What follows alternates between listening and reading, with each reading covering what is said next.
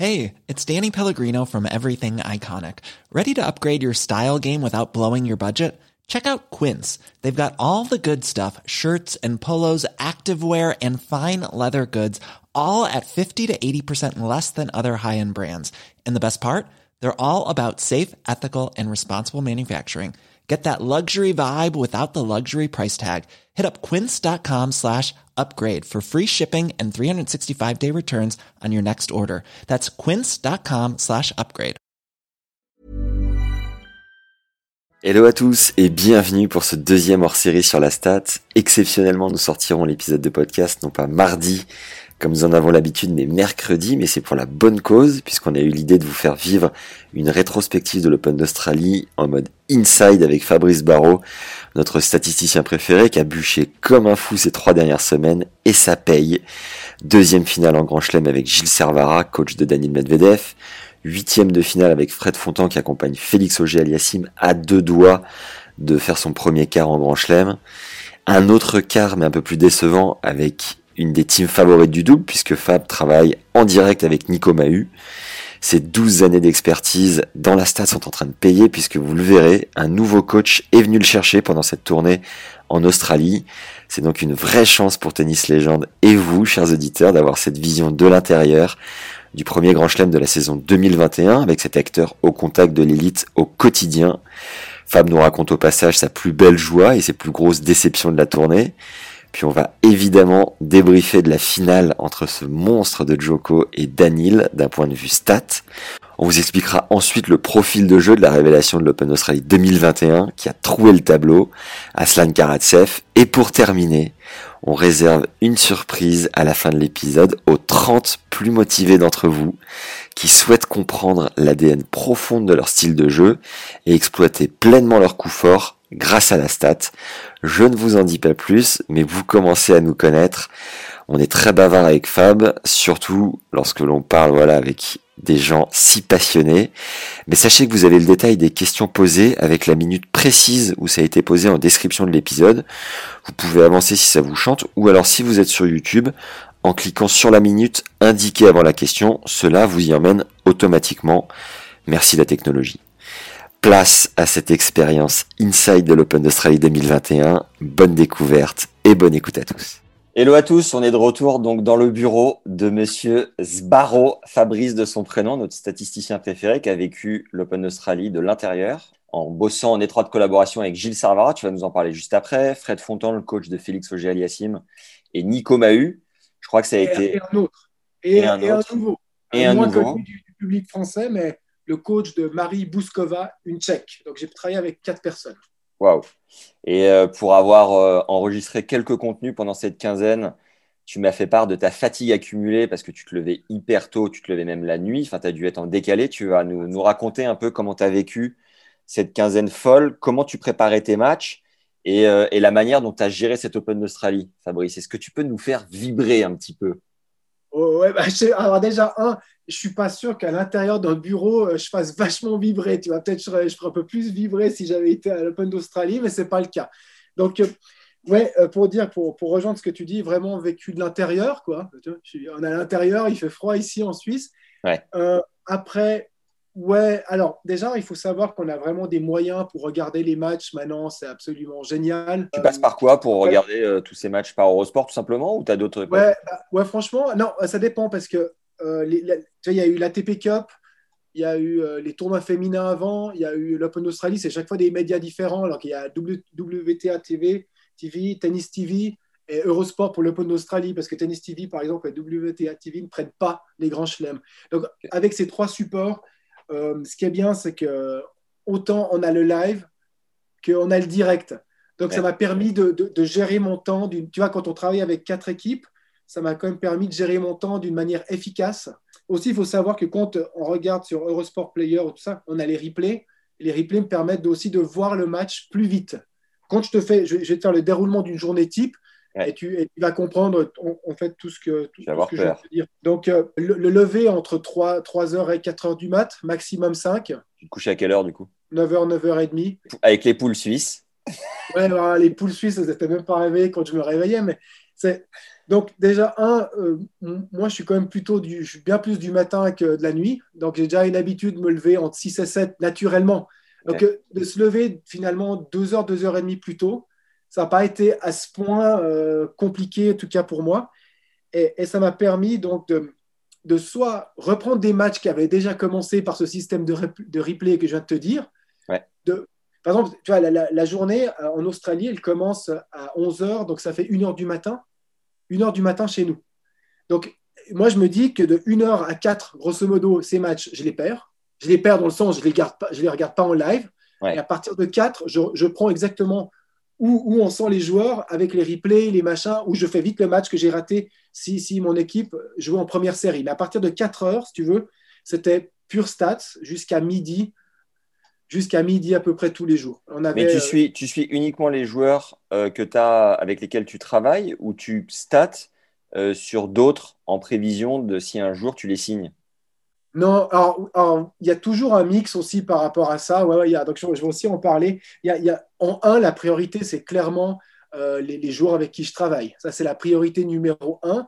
La priorité numéro deux, on va dire, c'est par exemple la fille Bouskova, j'ai fait un essai avec eux ouais. qui, qui s'est montré concluant, mais c'était un effet. Donc, eux, ils sont en priorité, si tu veux, numéro deux. Vamos. Et puis, et puis, et puis le numéro 3, ce sera par exemple des, des, des, des anticipations. Donc, par exemple, on, est, on, est, on est sur une joueuse qui nous intéresse beaucoup, qui, qui reprend la compétition après 15 mois, après 15 mois d'interruption, qui est une top joueuse, et cette joueuse euh, nous intéresse et on, et on, anticipe en analysant ses matchs. Mais ça, ça viendra en troisième priorité. Mais c'est parce que tu as une piste avec elle ou c'est de la pure. Euh... On, a, on, a, une piste, ça fait déjà depuis un moment qu'on est.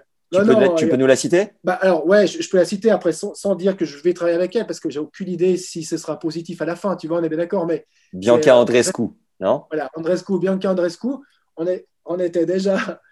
Bah, voilà, on, au jour d'aujourd'hui, il, il, y a aussi une prise de conscience par rapport à la statistique, c'est que ça, ça intéresse de plus en plus de personnes. Yes. Donc, on en est, on en, sais, quand on avait parlé la première fois, on en était à, c'était une découverte pour certains, il y a des premiers résultats pour la stat, c'était les prémices. Hein. Et là, je, je, ressens que 2021, maintenant, ça commence à intéresser encore plus de personnes et on a changé de, de, de mindset, de dynamique, je vais dire. On ouais. est plutôt à la chasse aux pépites ouais. en ce moment que de se dire euh, est-ce que, ça va, est-ce que ça va marcher pour moi? Est-ce que je vais avoir assez de clients? C'est combien de clients je peux avoir pour enfin en vivre pleinement. J'en vis déjà, mais je peux en vivre mieux avec plus de clients et ça m'intéresse également. Quoi. Et là, tu, tu m'en as fait part quand même pendant la quinzaine, tu avais l'air vraiment euh, ben, éreinté à cause du décalage horaire, tout ça. Tu penses que tu peux monter jusqu'à combien de clients? Est-ce que après tu dois euh, déléguer, embaucher? Ouais. C'est quoi ta vision? Alors, la, la, vision par rapport à ça, c'est que, bon, j'étais éreinté parce que après, on avait encore, tu vois, on a enregistré aussi des podcasts ensemble. Donc, ouais. c'est pas que ma journée se terminait à midi. C'est que ma, ma, journée se terminait à 6 heures du soir. Ouais. Donc, après, oui, j'allais au lit à, à, 9 heures, mais ça fait des journées avec 16 à 18 heures d'activité. Il faut pas se voiler la face. C'est mater des matchs, c'est préparer des matchs. C'est pas trop écœurant? Non, non. Bah, euh, oui, alors non, pas pour moi. Mais je peux comprendre que pour des, pour des personnes qui. Euh, pour des personnes qui croient aimer euh, la stats, par exemple, après le premier podcast, j'ai eu pas mal de, contacts avec des gens, des, Français en l'occurrence, qui étaient intéressés. Et puis à certains, je leur ai dit, mais tu sais ce que c'est que d'analyser 7 à 8 heures de, tennis par jour? Parce que c'est cool de te sentir, waouh, ça peut être absolument génial de, travailler avec, avec des, joueurs pros. Mais, mais derrière, si on n'est pas prêt à, à faire des 10 heures d'analyse de match par jour, c'est pas c'est pas fait pour soi. Après moi j'adore ça. Donc euh, voilà, j'ai toujours aimé ça. Au jour d'aujourd'hui, maintenant on me paye pour le faire. C'est le graal pour moi parce qu'avant je faisais plus ou moins les mêmes journées sans être payé. Donc euh, non, moi j'adore, je kiffe complètement. C'est pas écœurant. Après c'est pas écœurant en plus. J'ai voilà, on a eu tellement de victoires avec les gens avec qui j'ai travaillé sur cette tournée que il y a un côté euh, il y a un côté absolument génial. Tu dis waouh je peux amener mon pourcent comme ce que j'essaye de, de, faire passer comme message. Ouais. euh, et du coup euh, c'est vrai que tu as, une, as une quinzaine de folie entre Félix qui ouais. s'est révélé Daniel qui va en finale Nico ouais, bah, en quart Bouskova qui s'est battue comme jamais. Alors là Bouskova elle, elle, a été elle a été monstrueuse jusqu'à jusqu la fin. Non mais c'est à dire ouais j'ai préparé 34 matchs sur les trois semaines donc, ça fait la, la, la semaine avant l'Open d'Australie, plus les deux semaines de l'Open d'Australie, plus les filles. Tu sais que les filles, elles ont joué sur la deuxième semaine de l'Open d'Australie, en 250. Donc, j'ai préparé 34 matchs et 28 ont été gagnés. Donc, ça me fait une stat de 8, 82,4% de matchs gagnés. OK, après, tu me diras, je n'ai pas, pas travaillé avec les moins bons. C'est clair. Mais la stat parle pour toi, clairement. C'est beau. Non, c'est des. Franchement, c'est. Je suis. Ouais, Ok, ça aurait été génial de gagner aujourd'hui, que, que Daniel gagne aujourd'hui. Ça, aurait été, euh, ça aurait été magnifique. Mais pour moi, tout ce qui s'est passé euh, avec toutes les équipes et la relation que j'ai eue avec, avec ces équipes, pour moi, ça a été de toute manière une, une énorme victoire et qui me, qui me rassure encore plus dans le rôle de la statistique dans le tennis de haut niveau, complètement, parce que, voilà, une fois de plus, tu, tu peux dire oui, on travaille avec les meilleurs, mais les chiffres parlent quand même. Euh, et puis les, les, retours sont positifs, tu sais, c'est pas que c'est merci Fab, cool, on sent que le truc ça, ça nous aide, c'est des retours positifs, ça fait déjà un plaisir. Deux, il y a des victoires. Donc là-dedans, je peux te dire, de travailler 12 heures par jour, ça passe encore plus facile que voilà, il y a tout qui devient, il y a tout qui s'enchaîne. Tu disais, tu disais quand même double peine d'être euh, bloqué chez toi en Suisse, c'est que c'est quand même il y a un rapport humain et la, et, la relation est un peu bah, troublée du coup parce que vous faites des WhatsApp avec les coachs, vous échangez moins. Même nous, on s'est plus vu que toi euh, avec, les, avec, les, coachs des joueurs que tu accompagnes. Et mine de rien, ben, ça permet de solidifier la relation humaine. Mais redis-nous juste, du coup, euh, combien de temps tu mets pour préparer un match et jusqu'à combien de joueurs tu penses pouvoir accompagner? C'est quoi ta ligne? Voilà, ouais. Donc, pour, revenir sur le planning de la journée, ça commence à 8 heures, on va dire jusqu'à 10, 10 heures. 11 heures, c'est de l'analyse des matchs de la journée. Comme je t'ai dit, j'ai peut-être un petit peu de retard sur la journée. Il y a les matchs qui arrivent. Donc, à partir, on va dire, de, à partir de 10 heures ou 13 heures, je sais pas, ça dépend des journées. Euh, on, là, là, je passe maintenant à la préparation du match euh, pour deux jours plus tard. Parce que si tu veux, en gros, si, si, si gagne ou Félix ou Nico gagne lundi, lundi, je fais la prépa pour le match du mercredi. on, l'a fait tout de suite.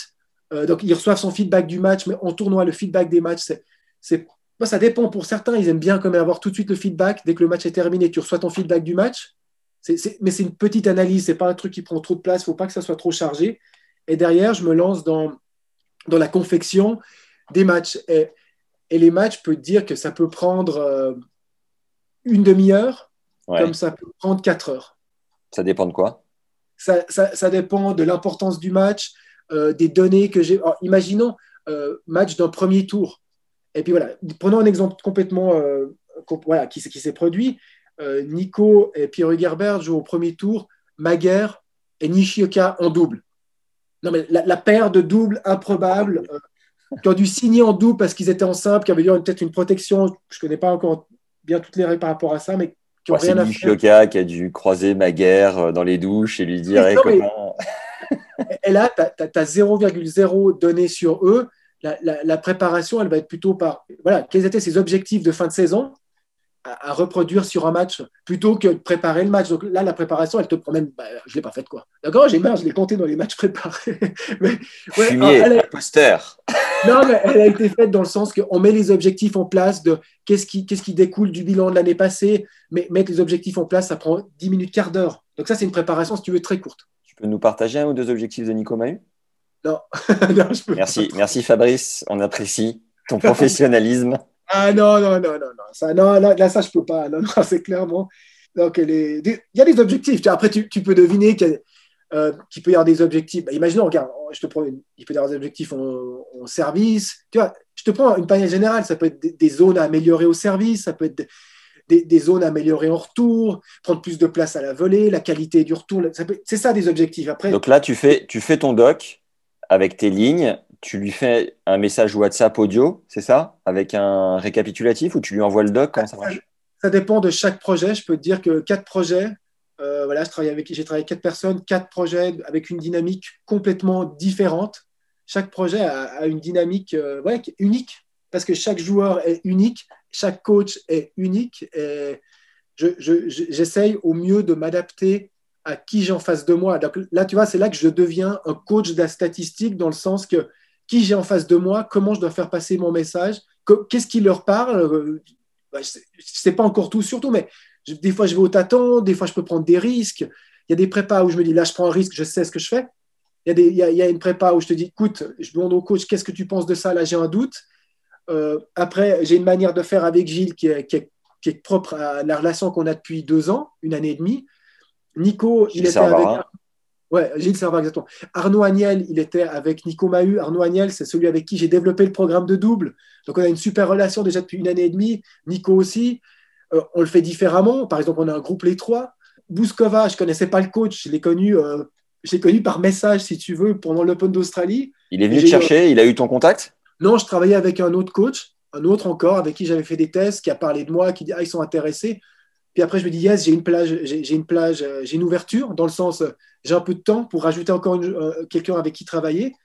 Je propose, ils disent oui, et puis du coup, on, on lance une relation comme ça, et puis ça s'est super bien passé avec des gens très très respectueux euh, de, mon travail. C'était vraiment cool. Tu es payé au match ou c'est un forfait au tournoi? Non, moi c'est des forfaits, c'est des forfaits mensuels avec les joueurs pro. Je, marche au forfait mensuel. Après, nombre, après... nombre de préparation ou c'est quoi le truc? Non, non, c'est un forfait mensuel. illimité. Illimité. Le but c'est que ça soit le moins rentable possible pour moi, tu vois. Le moins rentable. Ben oui. Imagine, il paye un forfait X et il a tout gagné ses matchs c'est le moins rentable pour moi parce que j'ai plus de matchs à préparer par rapport à son forfait Moi, imaginons qu'un mec me donne 1000 euros et il a fait deux matchs perdus du mois, 500 euros le match. Tu peux dire, wow, génial, putain, le mec, il s'en met plein les foot. Mais, mais moi, moi j'en ai, je m'en fous. Moi, je veux qu'il ait joué 20 matchs et qu'il en ait gagné 19, 20 même. Donc, je suis pas du tout dans un. C'est des forfaits mensuels mais je compte pas du tout mes heures. Euh, ça veut dire que s'il faut passer 4 heures, 4 heures de temps pour une prépa de match, je vais passer 4 heures de temps pour la prépa de match si je considère qu'il faut passer 4 heures de temps. Pour la finale, par exemple, pour la finale, Daniel Joko, tu as passé combien de temps? Euh, Ouais, 3 heures. 3, heures. de prépa. Putain, mais tu, Devais, être, euh, tu, devais, être, tu, devais être vénère de. Mais c'est des... l'issue du match au final. Ouais, bon, après, tu, ma foi, tu sais, la, stratégie a ses limites on, parle qu'il y, a plein, de facteurs, comme on en a déjà parlé lors du podcast, le côté émotionnel, euh, surtout le côté émotionnel dans, cette finale, par exemple. Euh, la, stratégie, peut-être je vais te faire 4 heures de boulot, 3 heures de boulot, pour amener une ou deux petites informations qui peut-être peuvent faire grappiller deux points. Mais, mais pour moi, passer 4 heures de temps pour peut-être donner une chance aux joueurs de grappiller trois points, c'est ça qui vaut la peine. Donc, c'est énormément de boulot pour, au final, gagner un point, gagner deux points. Mais et quand l'émotion rentre dans, l'équation, on n'est on est plus du tout dans la stratégie, on est dans l'émotion, on est dans le match. Des fois, tu peux avoir la meilleure stratégie du monde. Tu, peux, tu peux avoir la meilleure stratégie du monde. Tu as un joueur qui n'est pas en forme. ta stratégie, elle ne sert à rien. Très concrètement, pendant les trois heures, qu'est-ce que tu as épluché chez Joko? Comment tu as préparé? Trois heures, euh, grosso modo, je ne peux pas non plus tout dire, mais par exemple, il y, a plusieurs manières, je ne vais, pas le dire parce que non plus, il y a, des choses qui sont maintenant, je dirais, des, secrets de fabrication, des secrets de, manière de faire que je que j'ai de moins en moins envie d'en parler, en fait, parce que vu que j'ai des résultats, euh, j'ai envie de me les garder. Tu vois, c'est peut-être un peu égoïste, mais si quelqu'un est intéressé à travailler avec moi, il a Non, mais voilà, ce que, ce que tu peux nous partager, en tout cas, qu'on bah, comprenne, qu'on comprenne vraiment, tu vois. Bah, pour comprendre, euh, une prépa de match, j'ai compté, il peut y en avoir à peu près 8, 8 prépas différentes. C'est pas euh, les data scientists, ils vont, ils vont plutôt dire c'est un truc carré, il y en a une. Mais moi, je vois pas ça comme ça. Ça veut dire que je vais, regarder plusieurs modèles, si tu veux, plusieurs manières d'interpréter la, la stats. Par exemple, modèle A, modèle B, modèle C, modèle D. je peux donner des exemples. Par exemple, un modèle, ça peut être l'historique des joueurs quand ils se sont joués. Euh, un modèle B, ça peut être la forme actuelle du joueur. Un modèle C, ça peut être les stats générales du joueur. D, ça peut être comment ce joueur perd ses matchs, comment il le gagne, euh, comment, il est, comment il est sur des scores, comment, euh, ou, par exemple, on n'a pas de données, comme je t'ai dit, le, cas de figure Nishoka Maguire, quels sont nos objectifs du moment? Bah, Ça fait une prépa de match. Tu mets nos objectifs comme prépa de match. Après, ça veut dire, euh, est-ce que tu as même des fois des prépas de match, c'est pas de faire prépa de match. Tu dis, là, ça va être un match que tu considères qu'il va être 100% émotionnel, il n'y a pas de prépa de match. On, va, dire non, là, là ça ne sert à rien parce que je vais, te bourrer la, je vais te bourrer le crâne avec des informations qui ne te servent à rien. Ça ne sert à rien. Tu es dans le flow, vas-y. Tu vois et, ça va dépendre encore. Moi, ça, c'est ce, que je te dis comme ça. Après, ma, si le coach me dit, Fab, moi, je veux cette information, bam, je vais dedans. Si Gilles me dit, je veux une information X, je vais dans le X aussi. j'ai mon idée, il va, il va me donner la sienne. Si Nico me dit au dernier moment, Fab, j'ai envie de savoir ça sur, sur mon équipe adverse, ça veut dire c'est important pour lui, je vais lui donner ça. Et ça fait partie de la prépa, du coup. Est-ce que tu peux nous partager ton plus gros moment de joie de la quinzaine et ton plus gros down, ton moment de, de, lose, de... tu vois? Bah, oh, Allez, commençons par les downs. Honnêtement, je veux dire, quand tu es dans un ratio de, de, victoire autant élevé sur une tournée pareille, chaque défaite est une déception. Il ne faut pas, il faut pas se la face. Quand tu, quand tu passes autant de temps à faire une prépa de match, c'est que j'ai envie d'en gagner 100%. Donc, une défaite, c'est une défaite. Et la défaite, je ne peux pas dire qu'il y en a une qui m'a fait moins mal qu'une autre. Toute défaite fait mal. Alors, prenons, prenons la, la, défaite de Félix face à Karatsev, mais 2-7-0. Tu es là, bah, à 2-7-0, tu dis waouh, on, se rapproche d'un premier quart de finale. Euh, en plus, qui, qui, qui, plus est, on ne savait peut-être pas encore à, ce moment, mais il aurait joué Dimitrov. Ouais, et Dimitrov pour un quart de grand chelem, tu te dis c'est quand même cool, c'est beaucoup mieux Dimitrov que Tim.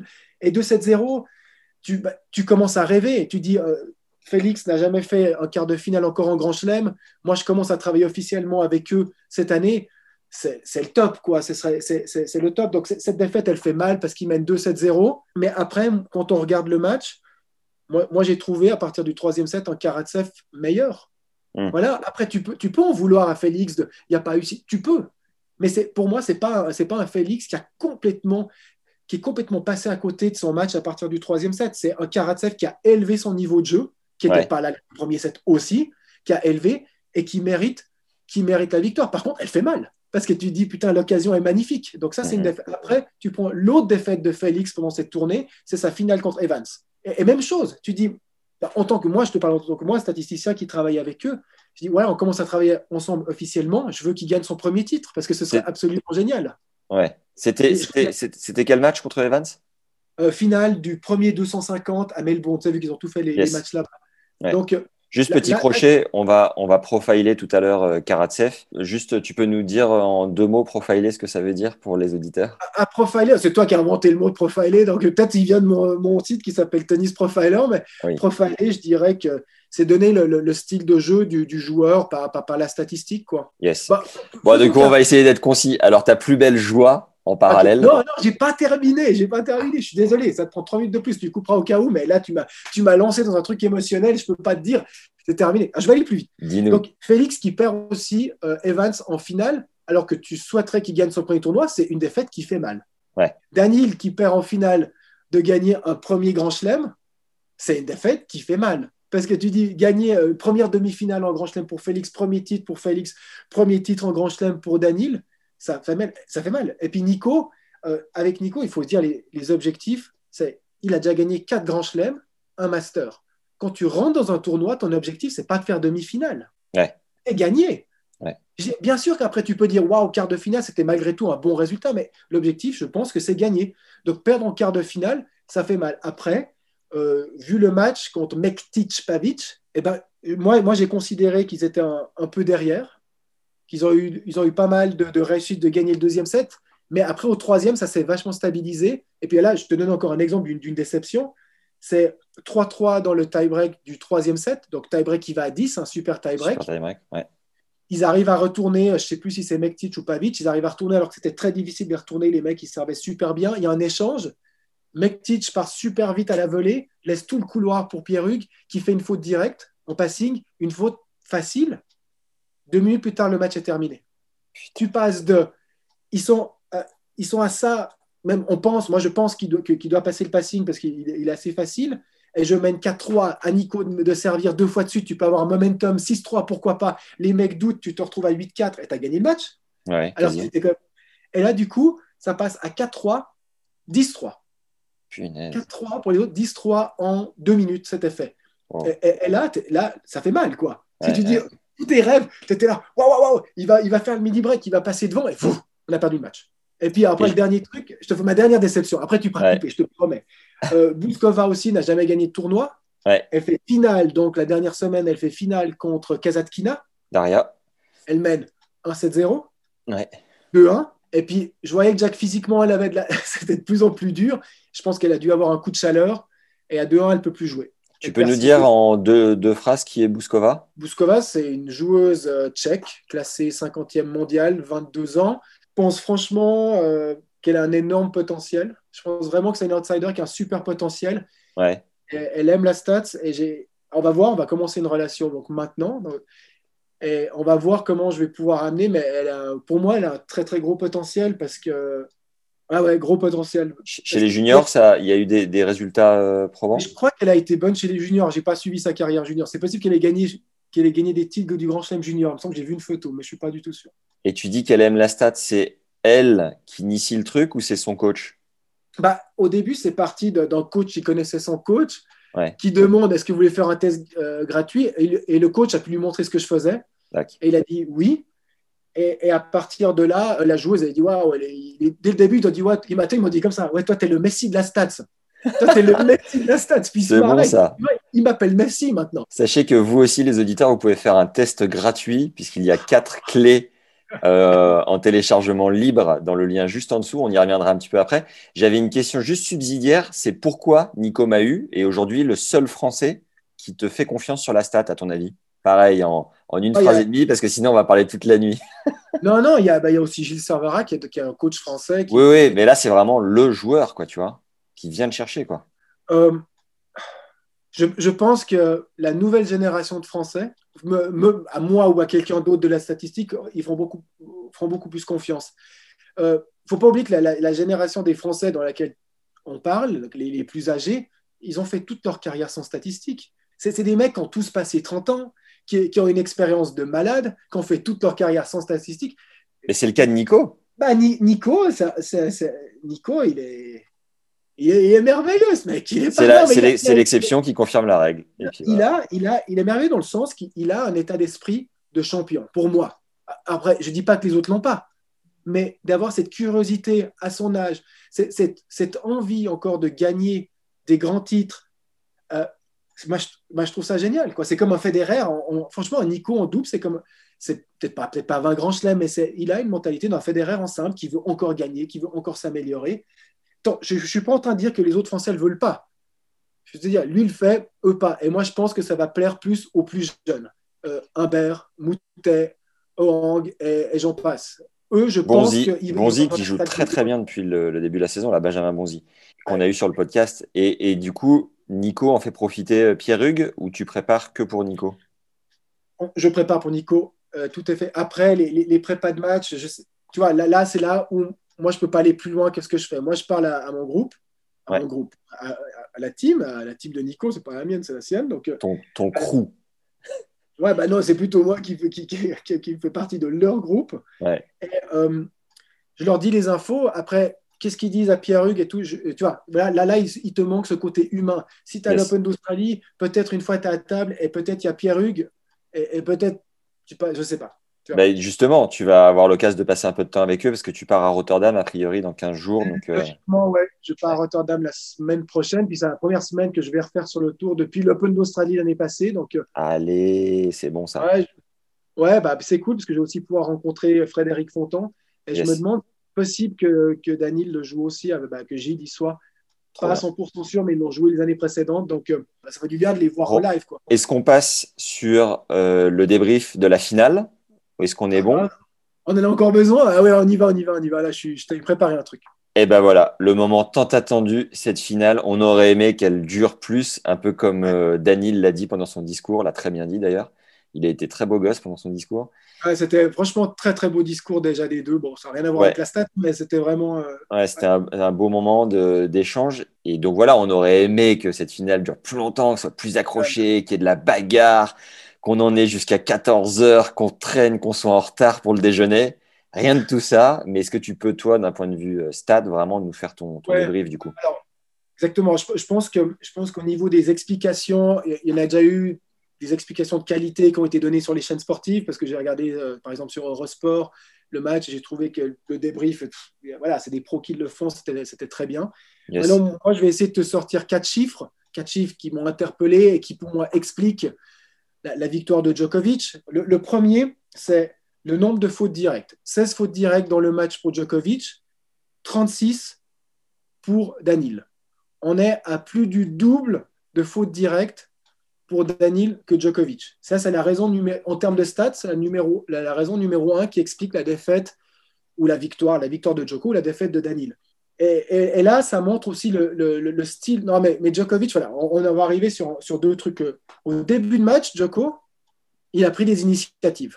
Il le prend de vitesse sur son coup droit, c'est impressionnant. Mais sur les premiers jeux, il, va, il, est, il, est, monté, il a pris des initiatives, il a été assez agressif. Et là, je me suis dit mince, parce que c'était pas exactement ce qu'on voulait. Et, après, par contre, quand il a senti que Daniel était quand même friable, il faisait plus de fautes que lui, il a commencé à devenir juste un mur.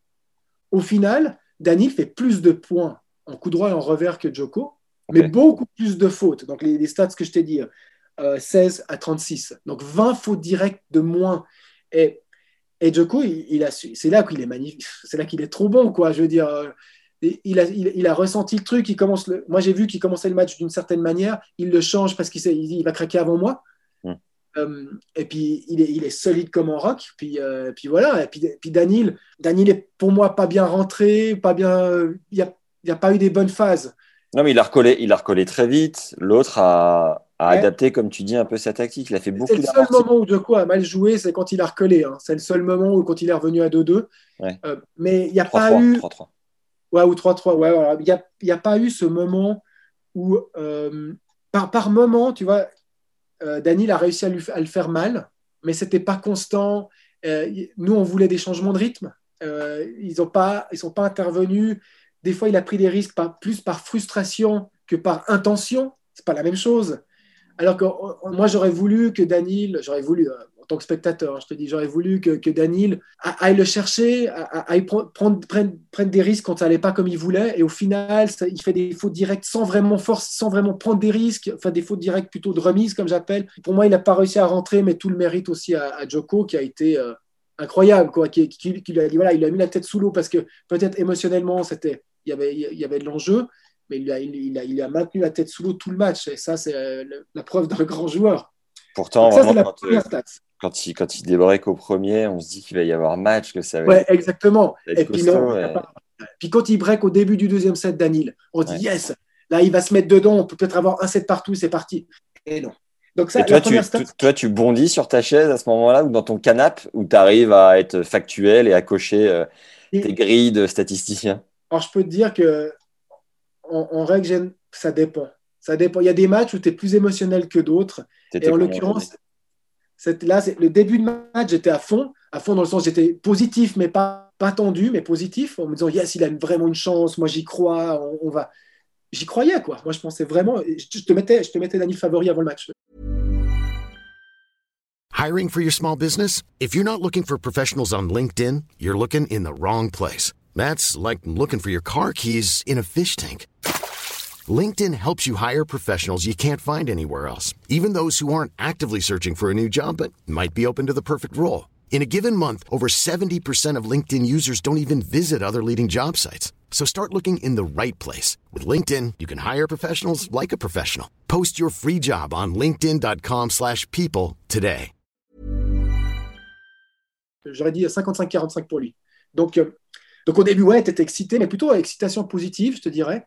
pas, mm. pas tendu. Puis après, quand ça a tourné contre lui, tu dis, aïe, aïe, ça va être chaud. T'as eu bon nez, Fab. Hein J'espère que t'as pas parié 10 000 euros sur le match.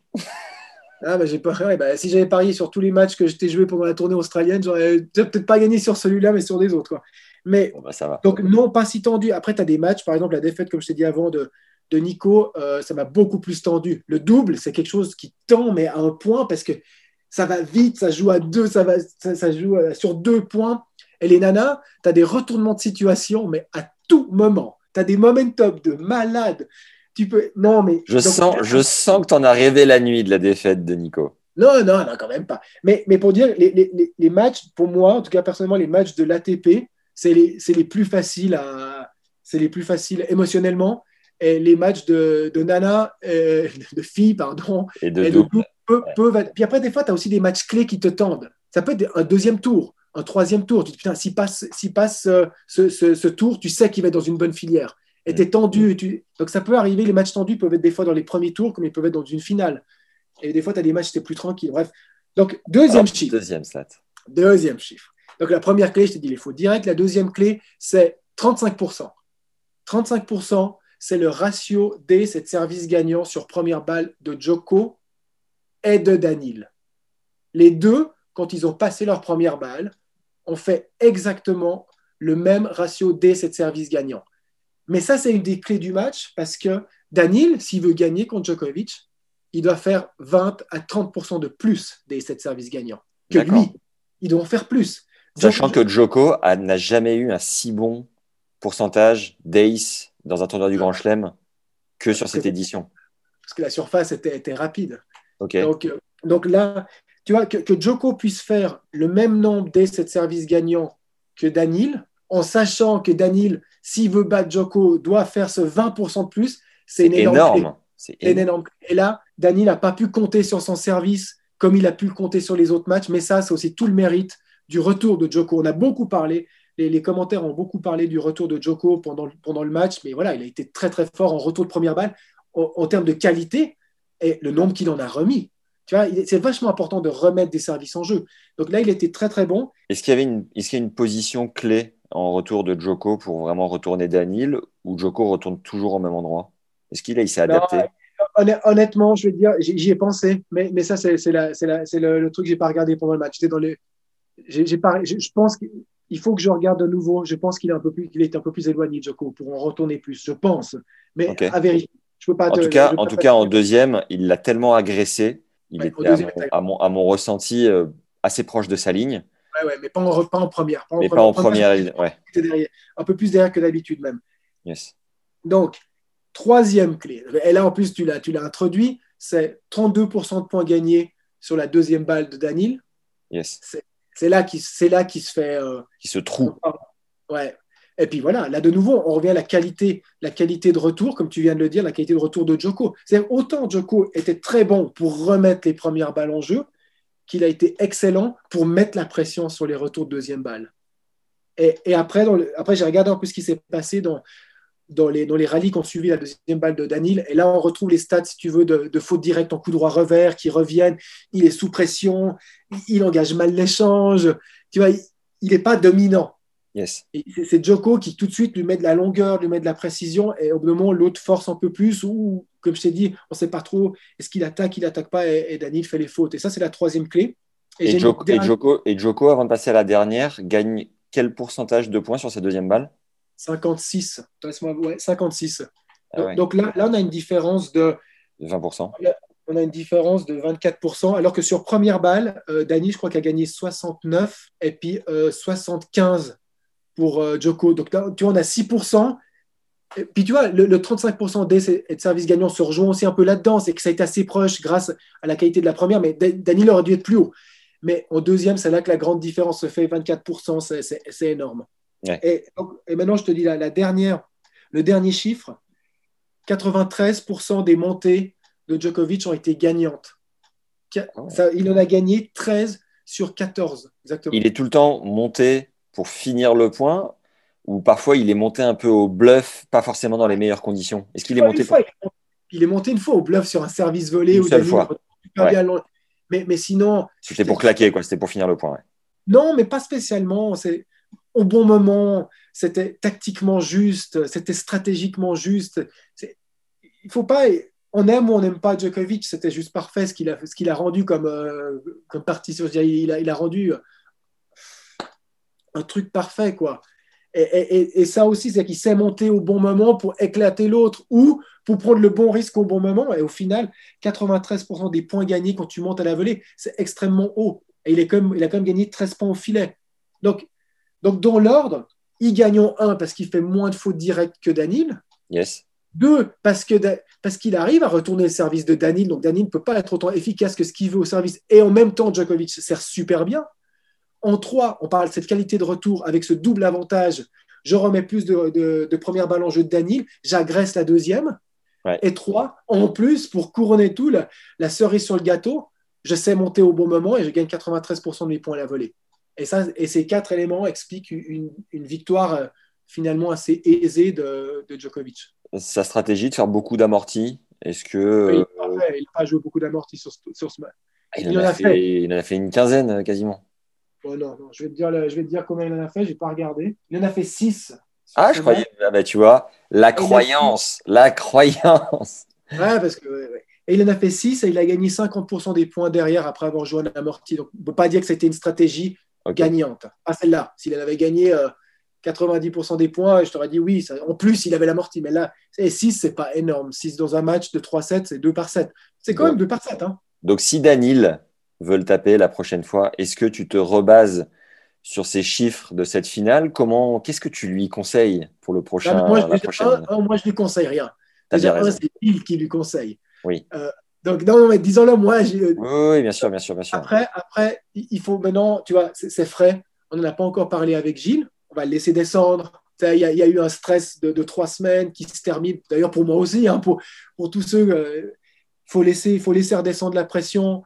Il faut laisser ratterrir, je pense, Gilles, surtout Gilles, quelqu'un très émotionnel, tout ça. Donc, et à partir de là, euh, on va débriefer. On va débriefer, je pense, sur le match, sur la, sur la quinzaine, plus le tournoi d'avant, la TP Cup. Ça a été des stats monstrueuses dans l'ensemble, si tu comptes tous les matchs. Et à partir de là, euh, Gilles, Gilles fera son chemin avec son joueur et nous, on se retrouvera avec Gilles peut-être à Rotterdam ou un autre tournoi pour des prépas de match. Mais par exemple, s'il si, devait rejouer euh, Djokovic, est-ce qu'on prendrait ce match en compte? Je pense que Gilles me dirait non. Ah ouais. Je pense qu'il va me dire non. Ouais, je pense qu'il va me dire. Même la stat sur la deuxième balle. Ouais, parce qu'on on, va expliquer, je, pense, hein, plus un côté émotionnel. Que oh, peut-être je me trompe, peut-être il va me dire stratégiquement il a fait tout faux. Euh, mais moi je pense que ce match a été perdu chez Daniel plus euh, émotionnellement que stratégiquement, parce que stratégiquement j'ai pas eu l'impression qu'il a pu mettre la stratégie en place parce qu'il parce qu'il y avait un truc qui retenait ou il y avait une trop grande qualité de jeu de Djokovic. Donc je ne pense pas qu'on va pouvoir prendre ce match comme une référence. S'il avait été gagné par, euh, par, euh, par euh, Daniel, pourquoi pas, mais je ne sais pas. Après, après, une fois de plus, si Gilles me dit, pour moi, c'est un match référence, on va l'utiliser pour la prochaine prépa où je veux mm. que ce match, qu'est-ce qu'on peut faire mieux par rapport à ce match? Bah, Notre prochaine prépa pour dire, tu vois, c'est pour ça que je t'ai dit, il y a plein de types de prépa. Si Gilles me dit, je veux faire la prochaine prépa de match que sur ce qui ressort de ce match, on fera une prépa de match contre Djokovic que sur ce qui ressort de ce match. Oui, tu t'adaptes à, ton client finalement. Tu nous, as dit, tu, nous as dit que les stats avaient été monstrueuses sur euh, le début de saison. Est-ce que tu as des données, des chiffres à nous faire part pour nous faire comprendre un peu le, niveau de jeu de Daniel? Début de saison, il a été euh, très très fort dans, tout. il a tout gagné. Quand tu gagnes 9 matchs sur. Euh, non, quoi 10 matchs sur 10 Ouais. Tu bats quand même 2, 3 top 4, 5, je sais pas, Zverev, Schwarz, Schwarzman, il l'a battu, euh, Berrettini, euh, Roublev, Tsitsipas, tu tapes 5, 5 top 10. Euh, bien sûr qu'il a été bon. Il a été bon, il a été bon, mais est-ce qu'il y a le nouveau. ça non plus, une fois de plus, ça, je dirais pas plus que ça parce que il a été bon, quoi. il a été bon. C'est un joueur qui continue d'évoluer. Et, ça, c'est génial à voir. Je peux juste te dire que que le, Medvedev de 2019, quand on a commencé à collaborer avec Gilles, c'est pas le même que le, Medvedev de 2021. Il a progressé de mon point de vue dans pas mal de, secteurs. Après, il faut pas prendre le match d'aujourd'hui contre Djokovic, mais le joueur en lui-même, pour moi, est encore plus fort que le joueur de 2019. Et typiquement, le match contre euh, Tsitsipas, il lui met quand même une sacrée rouste. Est-ce qu'il a des stats de ouf à ce moment-là? Première question. Deuxième question, à quel point tu ressens que tes poulains, même si tu bosses pas en direct avec eux, tu bosses avec les coachs, à quel point tu ressens qu'ils appliquent tes recommandations? C'est difficile. Alors déjà, déjà, déjà sur Tizipas, est-ce que les stats de Daniel elles sont monstrueuses? Parce que est-ce que c'est un peu le, schéma inverse, c'est-à-dire qu'il a les stats un peu de Joko en finale où il fait tout euh, beaucoup mieux? Le match contre Tsitsipas, euh, quoi te dire Moi, je pense que Tsitsipas non plus n'a pas fait un grand match. Ouais. Donc, euh, et, puis, et puis le match de Roublev, je ne sais pas si tu l'as vu, mais Roublev, pour moi, il a, il a un coup de chaleur, il ne joue pas. Il, peut pas jouer. C'est pas autant, autant le quart que la demi. Euh, Daniel arrive avec un niveau de jeu très élevé. Ouais. Daniel, je pense aussi, arrive avec des idées claires. Qu'est-ce qui, moi, une prépa de match pour Gilles, ça peut être deux pages. Tu vois ce que je veux dire? C'est pas, en gros, c'est pas que je vais dire à Gilles, tu fais ci, tu fais ça. C'est, je lui donne des tendances. Ça, ça, ça, ça peut fonctionner. Ça, et c'est lui qui va faire le choix dedans. Des fois, je peux, des fois, comme je te dis, je peux aussi m'imposer en disant, moi, je vois vraiment ça, Gilles. Mais après, au final, c'est comme lui qui décide. Et au dernier, au dernier coup, c'est encore Daniel qui décide. En exploitant les failles de l'adversaire à chaque fois? Ouais, mais rien que déjà d'être renseigné sur ton adversaire, être renseigné sur l'historique des deux joueurs, renseigné sur, sur, sur des stats générales, ça te donne déjà un avantage. Après, une fois de plus, je te dis, on parlait du Eureka lors du premier podcast. On n'est pas sur des Eureka dans des matchs de simple pour moi. On est sur des, du général. Imaginons que si, tu sais juste une stat, ça c'est un exemple que, qui ne correspond pas au match de Daniel, mais que tu sais que par exemple, il va jouer un joueur aura tendance à monter beaucoup plus le long de la ligne que croiser. Tu le sais. Grâce à ça, ça t'a permis de faire un passing de plus. Bah, tu l'as. Tu, l'as, ton optimisation. Ça ne va pas plus loin que ça. C'est un point. Donc, je ne peux pas te dire exactement les schémas de jeu qui ont fonctionné, qui n'ont pas fonctionné. Il y, a, aussi un développement général du joueur qui va, qui, s'appuie sur des stats, parce que les stats mesurent ses performances. Depuis là, Gilles prend des, prend des directions. Et je sais qu'il a été influencé par des stats, par des résultats. Donc, euh, ou te dire exactement qu'est-ce qui a fait? Non, ça devient trop compliqué. D'ailleurs, Bouskova, j'avais l'impression d'avoir fait des bons plans de jeu. Puis quand j'ai regardé les matchs, je me dis, euh, est-ce qu'il les a fait des fois? Mais tu me disais pareil un peu pour Félix. Ouais, ouais. Je peux dire, mais des, fois, tu te dis, est-ce qu'ils les font, est-ce qu'ils les font pas? Euh, Où on en est aussi? Ah, tu vois, et, là, je vais rouvrir une autre parenthèse par rapport à ça. C'est qu'on est au début de la stratégie par les stats dans le monde du tennis. On est au début. Euh, c'est nouveau. Ça veut dire que même, euh, les, c'est pas comme si les, les, joueurs faisaient des plans avec des stats depuis qu'ils ont 10 ans. C'est nouveau c'est nouveau qu'on commence à avoir de plus en plus d'informations. Après, peut-être tu me diras que peut-être des, joueurs, ils en avaient déjà de l'info, mais de travailler vraiment comme ça avec la stat, c'est quelque, quelque, chose de nouveau et on a encore beaucoup de progrès à faire. On est au début du, j'espère pour moi, et puis pour, on est au début d'une ère où la stat va prendre de plus en plus de place. Il y avait même une fois quelqu'un qui m'avait demandé, qui dit, mais est-ce que tu n'as pas peur que plus tard, il n'y aura plus d'instinct, il n'y aura plus de la stat Et quand il me l'avait dit, moi, j'étais là et je me disais, mais attends, attends, attends, pour le moment, les joueurs, ils sont beaucoup plus dans l'instinct de la stats, même si tu en fais des prépas. Mais c'est possible que ça change. Je ne sais pas si c'est un bien. Je te le dis honnêtement, je ne sais pas. Parce que le côté instinctif du tennis est aussi génial. En tout cas, aujourd'hui, il est quand même important de rappeler que tu bosses sur des Ferrari, que ces Ferrari, tu leur apportes déjà, si tu arrives à leur apporter 1% de plus, c'est ton, ton objectif. C'est énorme parce que 1% de plus, c'est des très précieux points qui peuvent faire basculer des matchs voir des titres, voir des palmarès, voir des vies, voir tout ce que tu veux. En revanche, si l'auditeur euh, qui est joueur de club, qui lui veut progresser dans son jeu, évidemment, il va beaucoup mieux comprendre son style de jeu, il va pouvoir grappiller plus d'un pour cent parce qu'on a tellement de, je m'inclus dedans, on a, on, bah, on, a tellement de plus de marge de progression que ces mecs et ces nanas qui sont déjà euh, bien exploités. Même si tu dis que Daniel est beaucoup plus fort qu'il y a deux ans, bah, c'est évidemment pas le, même, pas le même rapport. quoi. Attention, de nouveau, la, stratégie optimise qui tu es, mais elle ne te fait pas changer. C'est par exemple, tu peux optimiser ta deux chevaux, mais tu pourras pas, elle ne pourra pas devenir une Ferrari. Ça me parle parce que j'en ai une. Bah, il y aura des limites à, ton moteur, à ton machin. Et, là, si tu veux augmenter ton niveau de jeu global, la, stratégie, c'est pas le. La stratégie, c'est pas le meilleur truc. La stratégie, où, la, la, stats te permet de donner une ligne directrice qui peut, peut permettre d'aller plus vite si tu as envie de bosser. Yes. Mais par contre, le joueur de club qui joue deux à trois fois par semaine ou une fois, la, stratégie peut lui permettre de faire gagner des matchs qu'il ne gagnait pas à des, joueurs de même niveau. Mais ça va pas. C'est pas. Tu commences avec la stratégie, tu étais 30 et tu termines 1-6, puis tu n'as pas bossé, tu n'as que fait de la stratégie. ah, je place plus mon service, je suis monté de 10 classements. Non. Non. Par contre, sur du, sur un classement ou deux, nous en Suisse, bah, peut-être nous on a moins de classements que vous, mais peut-être deux classements en France, je pense que tu peux. Peut-être trois même. même trois en Suisse, mais vous êtes fort en Suisse. Est-ce qu'on a fini le débrief de cette finale, euh, Fabrice, ou pas encore? Euh, On a fini le débrief de cette finale. Alors, il y, a un truc, un, petit chapitre intéressant qu'on avait envie de faire, c'était de profiler donc, euh, notre ami Karatsev. Ah ouais, ce, beau bestiau du Caucase euh, qui est mhm. sorti de nulle part avec ses très très jolis mollets. Euh, est-ce que il a des mollets disproportionnés? On dirait Fabs Barreau, le gars. Ah, j'ai pas les mollets pareils. Ah bon, d'accord. J'en rêverais au jour d'aujourd'hui, vu que j'ai pas le corps de Karatsev. Quoi. Parce que tu es 12 h 18 heures par jour sur ton bureau à faire de la stat. Tu rêverais de bosser tes mollets. Est-ce que tu peux nous, nous, donner un peu d'infos sur ce joueur qui sort de nulle part? Est-ce que tu le connaissais déjà? Tu savais d'où il venait un petit peu? Oui, euh, ouais, je, l'avais déjà analysé en 2016.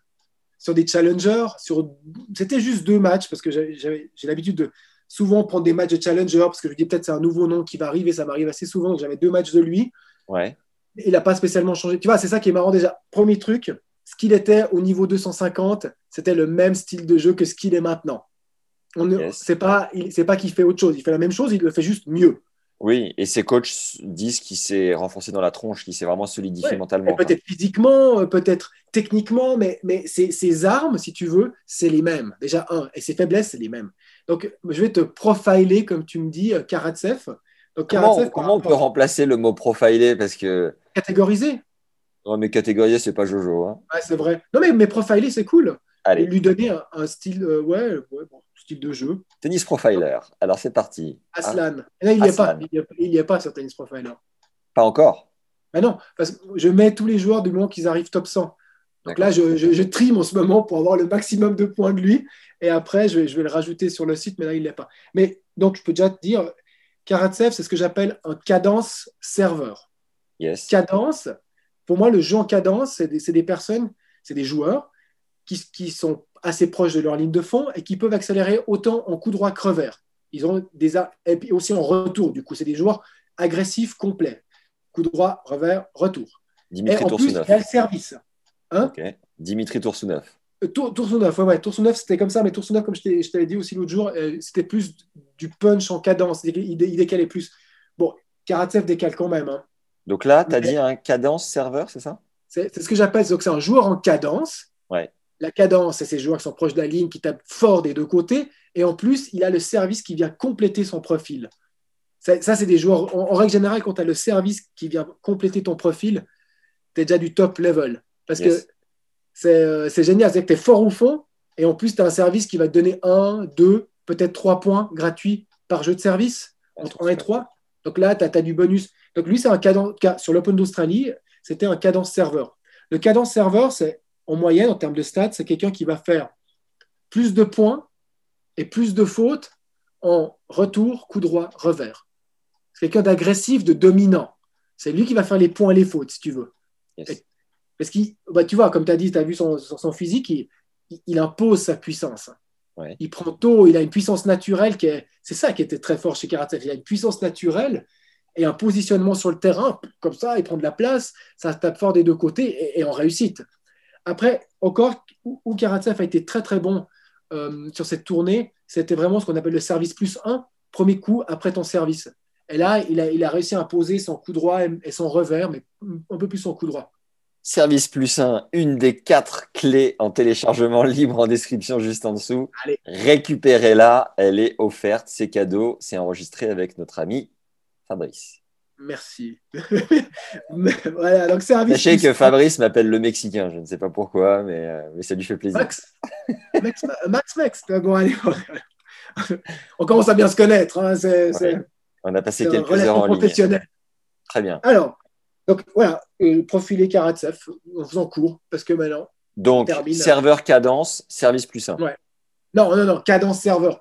Le, Cadence le serveur cadence, dans, dans- dans ma manière de voir les choses, c'est quelqu'un qui sert très très bien et qui en deux envoie des lattes en revers et en coup droit, mais, mais qui gagne son match principalement grâce au service. Un bon exemple de serveur cadence à l'époque, c'était Ernest Gulbis.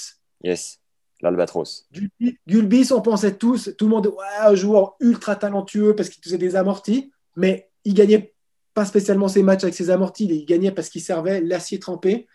Et derrière, et il, il tapait des deux côtés, même avec son coup droit un peu spécial, c'était plus en revers qui faisait la différence. Donc, c'est aussi une des caractéristiques des joueurs en cadence d'avoir des meilleurs revers que la moyenne. Très bien. Voilà. Quelque chose à ajouter sur Aslan? Ben voilà, ben maintenant on attend Aslan Karatsev à l'année sur la TP Tour et voir comment il va confirmer. Mais s'il continue à jouer de la manière qu'il a joué à l'Open d'Australie, il, va- il peut être top 10. Quand tu mets 3-7 à Schwartzmann, tu bats Oja Aliassim, euh, tu bats Dimitrov, tu peux être top 20. Monstrueux. Après, il faut voir comment il va gérer émotionnellement. Ça fait du bien de voir en tout cas un peu de nouveauté, un peu de fraîcheur parmi ces monstres, quelqu'un qui arrive à Ouais, ouais, s'immiscer. Il faisait penser Ouais, un peu fait à. bien. Il Ouais. fait du bien, oui et non, mais alors, quand il gagne ses matchs, moi, il me fait pas du bien. quoi. Non, non, mais attends, Karatsev, demi-finale d'Open d'Australie. Bah attends, euh, tu rigoles, mais euh, Danil, euh, c'est pas le plus expansif non plus. Vrai. Et, euh, et, euh, Hugo Gaston, si tu devais le profiler rapidement, ça, ça donne quoi? Il, est, il, est, ce que j'appelle remiseur en dominant, c'est sûr et certain. Ça veut dire que remiseur en dominant va gagner sur les fautes directes de l'adversaire. Ok. Mais il va le contraindre. Il va contraindre ses adversaires à faire plus de fautes. Donc, Hugo Gaston, c'est clairement remise en dominant, ce que j'appelle la remise en dominant. Ça veut dire il use l'autre. Il est très bon défenseur. Il, franchement, il, capacité de, de, couverture de terrain, de défense extraordinaire. Derrière, il va user avec son coup droit de gaucher, avec des trajectoires le plus souvent croisées sur le revers de l'autre, donc usure du revers de l'adversaire. Ça, c'est la, stratégie du remiseur punch que j'appelle. Il a un côté cadence parce que son meilleur coup, c'est le revers. De, pas pas euh, en comparaison rivaux. Hein. C'est-à-dire Hugo Gaston, c'est quelqu'un qui est capable de prendre des revers tôt. À tout moment, il peut, il peut se faire se, se jeter dans la balle. Et ça, donc là, il a ce côté cadence aussi. Et, et Hugo Gaston, il a un côté offensif par ses amortis et ses montées à la volée. Donc, c'est ce que j'appelle un remiseur en dominant qui a trois catégories en dessous, le punch, la cadence et l'offensif. Et le seul truc qu'il n'a pas, c'est le service. Très bien, merci. Un autre T'as dit quoi? T'en veux un autre là? Non, on s'était dit, on s'était dit, chers auditeurs qui nous écoutaient nombreux, je l'espère, que l'on se ferait un épisode un peu what the fuck euh, en allant profiler des joueurs qui viennent de nulle part, qui sortent de nulle part, mais qui ont été top 100 quand même, attention. Hugo Gaston. Non, non, non, bah, Hugo Gaston sort pas, il va celui-là. Hein. sort pas totalement de nulle part.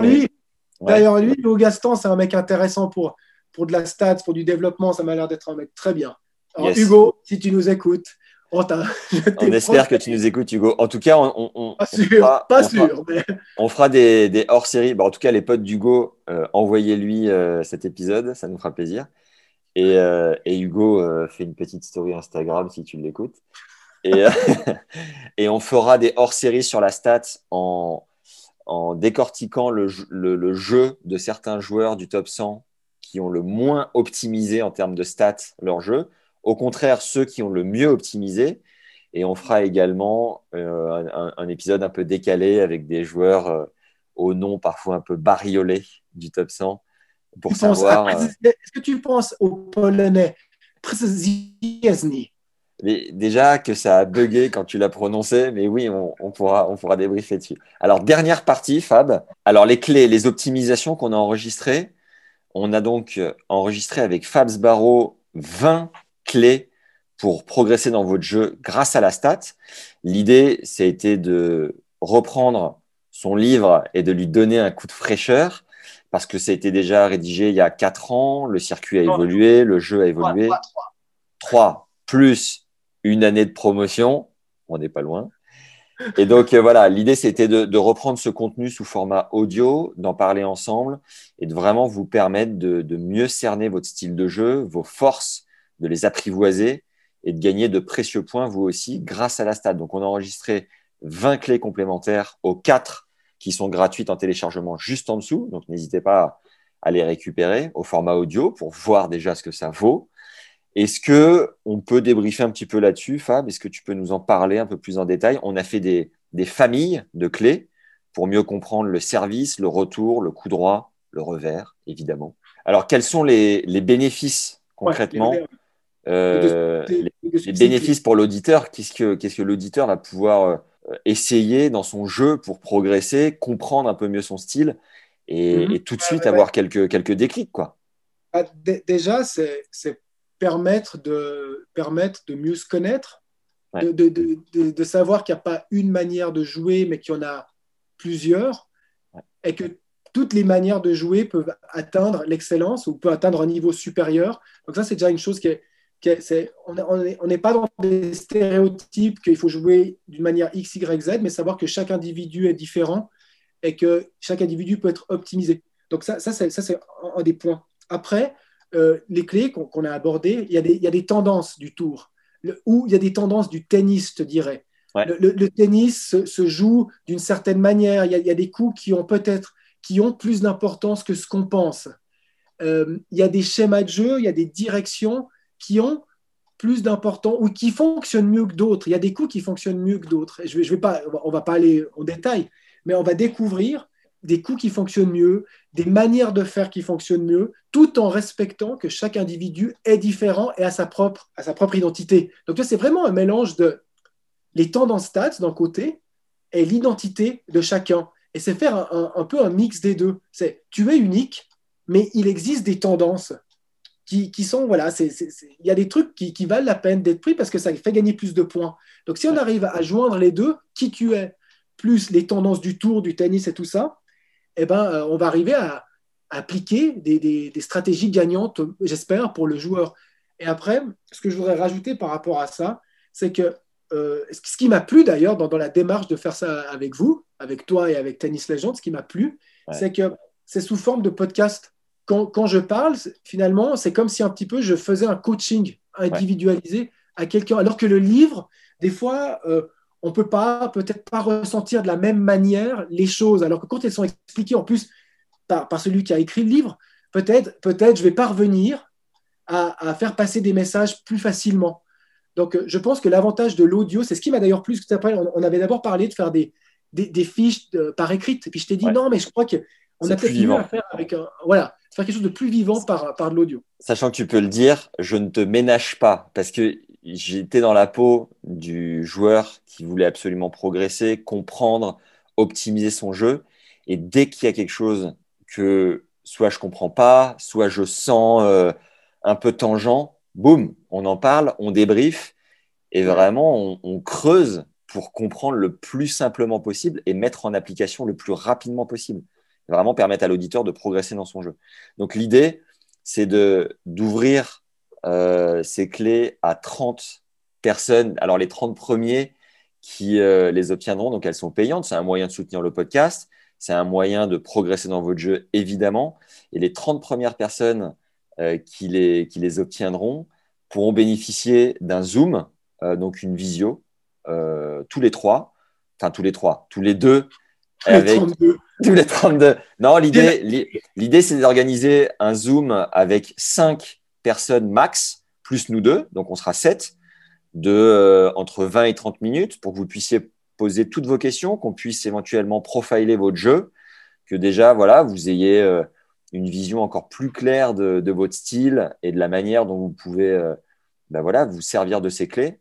Et puis rendre vraiment le contenu interactif, c'est-à-dire que vous utilisiez, que vous fassiez le test, même si les, si les cours ne sont pas encore tous rouverts, que les tournois n'ont pas repris. Ben voilà, c'est l'occasion de, de prendre un peu d'avance pour le printemps qui arrive et les tournois qui, on l'espère, vont s'enchaîner nombreux cet été. Donc voilà, l'idée, c'est vraiment d'échanger entre nous, de récupérer un max de feedback et puis surtout de vous faire, progresser.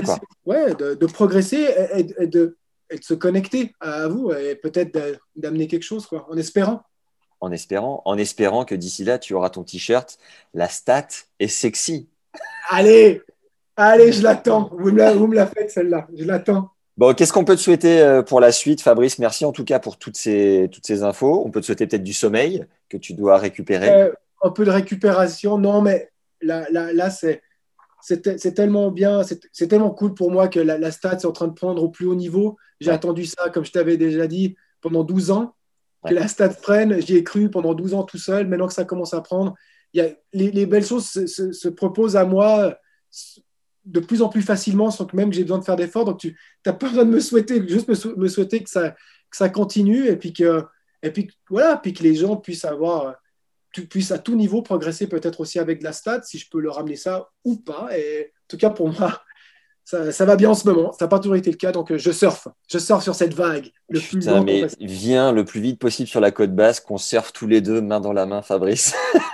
en tout cas, si je suis bien persuadé d'une chose, c'est qu'en ayant enregistré ce contenu audio de plusieurs heures, du coup, parce qu'il y a du lourd, hein. c'est que évidemment les auditeurs progressent grâce à ces clés dans la mesure où j'ai compris déjà mon style de jeu x4, que parfois c'est fou, mais tu me disais des choses et ça me permettait de souffler, de me sentir mieux, de me dire ah ouais, mais finalement je peux un peu reculer, je peux me donner de l'air, je peux mieux exprimer mes coups de cette manière. Et, pour jouer au tennis depuis plus de 20 ans, j'ai eu la sensation de, bah voilà, d'apprendre de nouvelles choses grâce à toi. Merci de nous partager tout ça. C'est que ça le permet d'accepter la différence, d'accepter des, choses qu'on pensait qui n'étaient pas conventionnelles.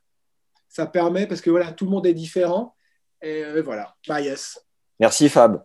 Et merci à toi et euh, à bientôt. À très bientôt. Allez. Va te coucher, dépêche-toi. Allez, ciao, ciao. J'espère sincèrement que cet épisode vous a plu. Venez nous le dire avec un commentaire si c'est le cas. Et si vous avez des idées de sujets à traiter, n'hésitez pas à nous en faire part. On a hâte de retrouver donc les 30 plus motivés d'entre vous en visio pour profiler votre jeu, vous permettre de faire plus de coups gagnants en exploitant vos coups forts et en construisant mieux vos points grâce à la stat.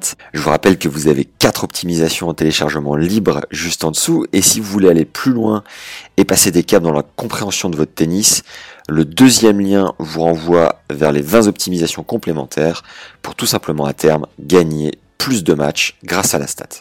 On a hâte de vous rencontrer et de répondre à vos questions. D'ici là, prenez soin de vous et ne lâchez rien à l'entraînement. Ciao les légendes.